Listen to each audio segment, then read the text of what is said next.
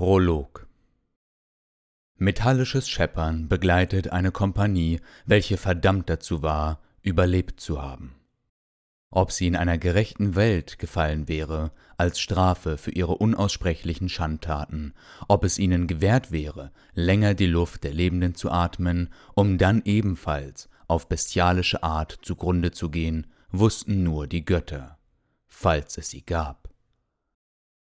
Dies waren gottlose Zeiten, in denen nur eine krankhafte Blasphemie von dem überlebt hatte, was einst Ehre gehießen hatte.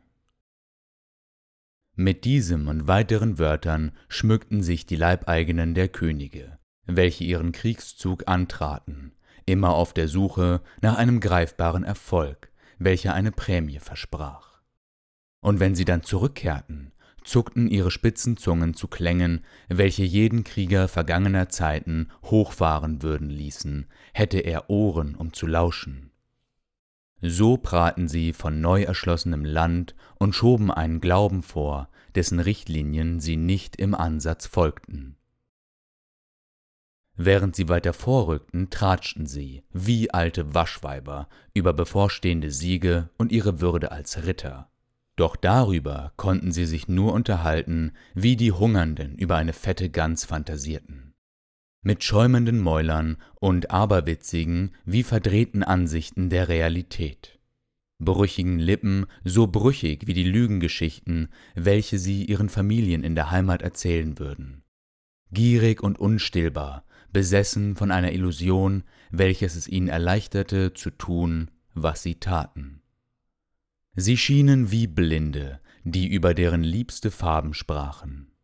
Diese Männer waren so weit weg von Ritterlichkeit entfernt, wie die von ihnen geplünderten Ländereien davon wieder aufgebaut zu werden. Nichts ließen sie zurück, außer Rauchsäulen am Himmel, welche die Orte markierten, die einst von Leben gefüllt gewesen waren, und Mütter, deren Männer tot, Nachkommen verschleppt und Bäuche mit Bastarden gefüllt waren, welche nie geliebt werden würden. Alle Tiere wurden geschlachtet, wo es neben dem letzten mageren Wild schon den eigenen Leuten an Nahrung mangelte. Die Reihen der Armee speisten dagegen königlich.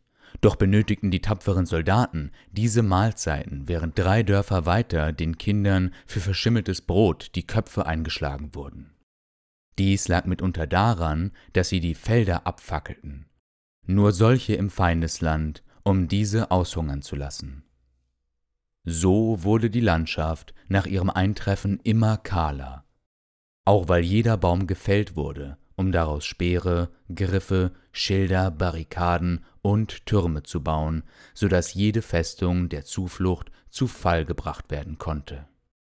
Eine Spur der Verwüstung klebte an den Schuhsohlen jenes Heeres, welche nun auf dem Weg in das eigene Verderben war.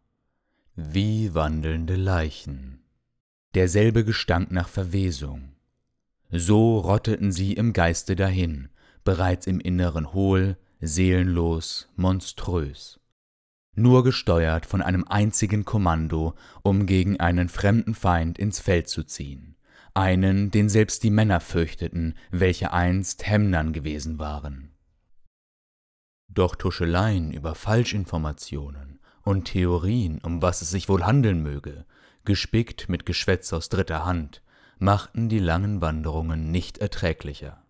Doch selbst in ihren unruhigen Fieberträumen in Vollmondnächten wagten es diese missratenen Gestalten nicht, sich auszumalen, welch unheilige Übel die Welt der Sterblichen heimsuchen würde. Ein kalter Wind fegte durch die Reihen der Soldaten. Er küsste ihre stählernen Rüstungen, umschmeichelte ihre Wämser und Felle, welche darunter versteckt waren. Kalt wie eine Winternacht und begierig wie ein trunkener Lüstling. Die Böen schmiegten sich an das warme Fleisch darunter, doch die Männer ließen sich von einer solchen Kleinigkeit nicht aufhalten. Frösteln taten sie schon seit Tagen, vielleicht Wochen, besonders an den frühen Morgen, wenn der Rauch noch in den Blättern hing und die Glieder träge waren, dann schmerzte es am meisten.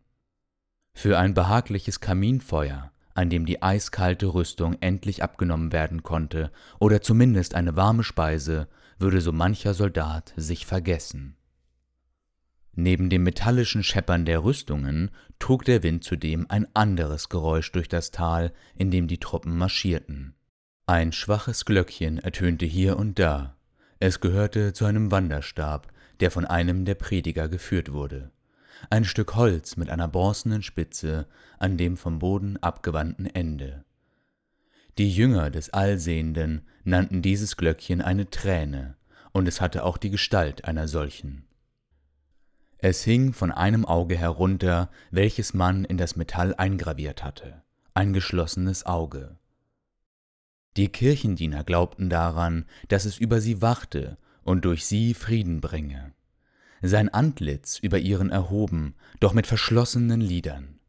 So ließen sich manche Mönche ihre Augen nehmen, um durch ihre Seele zu sehen, zu sehen, wie ihr Gott es tat, denn er brauchte sie nicht zu betrachten, da auch seine Schöpfung ihn nicht erkennen konnte. Die Helligkeit sei in allem, das lebt, gedeiht und ihm würdig. Und doch weihte der Allsehende die Hemnern. Er vergoß Freudentränen, aber auch Tränen des Leids. Ein mitfühlender und gerechter Gott. Dies war er für seine Anhänger, und so läuteten sie die Glocken eben jenes Allmächtigen während eines Kriegszuges, um sie zu begleiten und ihnen Kraft zu schenken. An diesem frostigen Nachmittag klang das Glöckchen mehr nach letzterem, einem traurigen Lied, welches von klappernden Panzern und rasselnden Kettenhemden angetrieben wurde.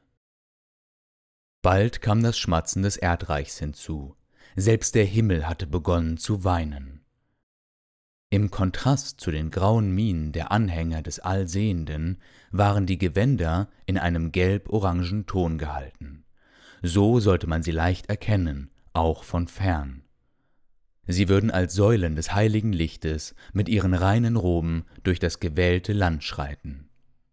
Mittlerweile waren die Roben dreckig und voller Erde eine Kruste aus dem Schmutz der Umgebung, welcher die Enden jenes farbenfrohen Stoffes zierte